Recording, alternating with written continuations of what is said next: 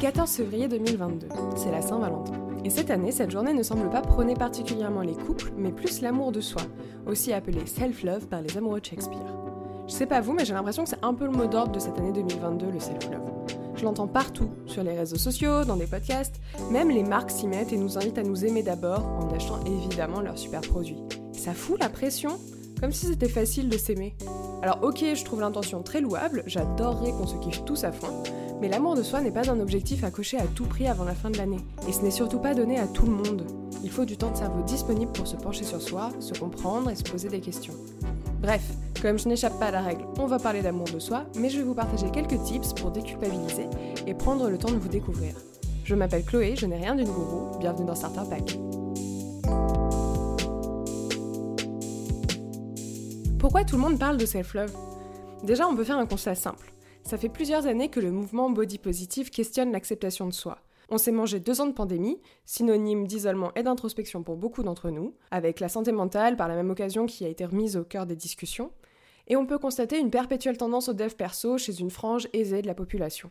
Donc il paraît normal de remettre du sens dans sa vie en commençant par se réconcilier avec soi et s'aimer. De façon plus pragmatique, c'est le fameux tu nais seul, tu vis avec toi-même, tu meurs seul, alors autant que ça se passe bien.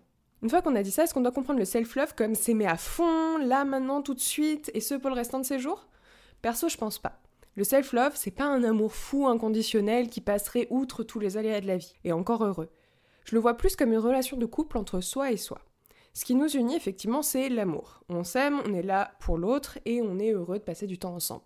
Mais comme dans n'importe quelle relation, ça ne veut pas dire qu'on n'a pas le droit d'avoir des moments où cet amour est un peu mis à mal, s'exprime différemment, où on voit plus les défauts de l'autre, en l'occurrence de soi-même, ou au contraire on vit une passion dévorante et hyper stimulante. Il n'y a pas de pression à se mettre. On ne peut pas être au top tous les jours. Se dire tous les matins dans le miroir, t'es top bébé, c'est pas un but en soi. Ce qui peut être constant par contre, c'est un respect de soi, une bienveillance, le fameux amour à la base du couple, mais vraiment pas pris dans son sens le plus fort et le plus extrême. La notion de self-love est souvent trop réduite au fait de s'accepter, s'assumer, ce qui fait à 100%. Mais si un jour vous vous sentez nul ou moche, c'est pas grave, ça veut pas dire que vous ne vous aimez pas.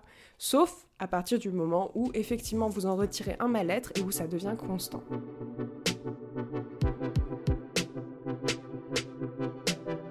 Alors comment faire pour être en couple avec soi-même? Pour moi, ça commence par s'écouter. Écouter ce qu'on ressent et pourquoi. Ça permet de mieux se connaître et aussi de développer une forme d'indulgence envers soi. Accepter justement qu'on ne peut pas être au top tous les jours et que quand on ne l'est pas, ben on reste bourré de qualité. C'est une forme de balance à trouver. Je n'ai pas de solution magique pour y parvenir, mais travailler sur son autocritique et sa propension à se comparer aux autres me semble être un bon début. J'en ai déjà parlé dans l'épisode sur l'écriture de soi, on est nos pires juges. Un petit exercice qui peut vous aider et qui est toujours cool à faire avec ses proches, c'est encore mieux hein, quand c'est spontané, mais c'est d'envoyer des compliments sincères à vos amis, leur dire ce que vous pensez d'eux. Et s'ils vous rendent l'appareil, c'est d'accepter ses qualités. Vous les prenez, vous les mettez bien au chaud dans votre poche et vous les ressortez quand vous sentez que vous en avez besoin.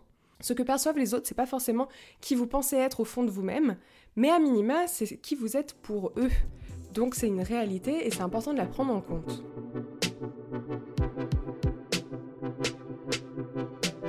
Souvent, on a tendance aussi à, idéaliser donc soit qui on voudrait être, soit la vie des autres. Et forcément, en comparant un fantasme à la réalité, on ne peut être que déçu et dur envers soi-même. Sauf que je vous rappelle que même Jeff Bezos pue de la gueule au réveil et doit avoir des soirées de down seul sur son gros bateau. Hein. Donc plutôt que d'envier les autres, identifiez ce que vous admirez ou souhaitez chez eux. Quel est le truc qu'ils renvoient et que vous désirez? Vous vous apercevrez que dans la majorité des cas, c'est uniquement l'image globale que renvoie l'autre que vous désirez aka du vent. C'est la base du désir mimétique, je vous invite à lire ou à regarder des contenus de philo à ce sujet, ce sera toujours mieux expliqué que si je le fais. Si vous identifiez une chose précise, alors ça peut être un moyen d'enclencher un changement chez vous. Par exemple, si cette personne est euh, illustratrice et que vous adorez ses dessins, mais qu'elle a 20 ans de métier de plus que vous, ça peut vous inciter à travailler plus votre dessin pour gagner un autre niveau. Attention cependant, si ça touche à votre physique, que ce soit du sport, une prise de poids, une opération chirurgicale, que sais-je, parlez-en à un professionnel de santé ou faites-vous accompagner. Parce que même en faisant ce travail du coup d'identification de ce qui vous plaît vraiment et de changement, vous pouvez vous mettre bêtement en danger et ce serait plus que dommage.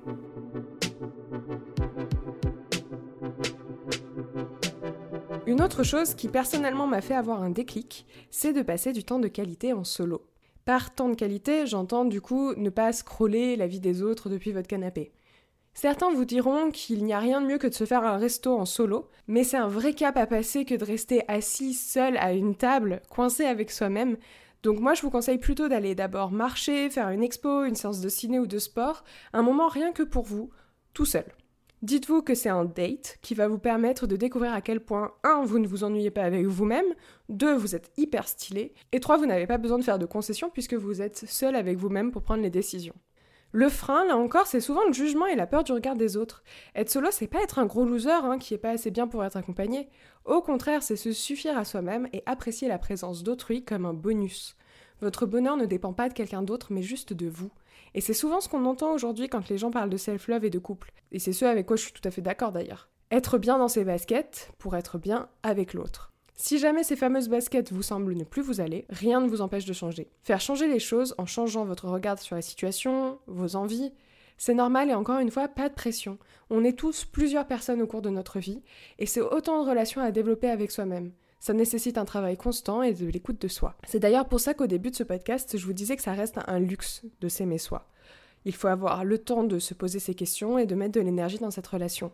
Quand on a des urgences vitales à gérer au quotidien, clairement c'est pas la prio. Donc si vous avez la chance de pouvoir analyser votre relation à vous-même, rappelez-vous que vous êtes privilégié, que c'est déjà une chance de plus qu'un grand nombre de personnes et qu'il ne faut pas la gâcher. Ce temps que certains passent à se haïr, d'autres rêveraient de l'avoir tout court.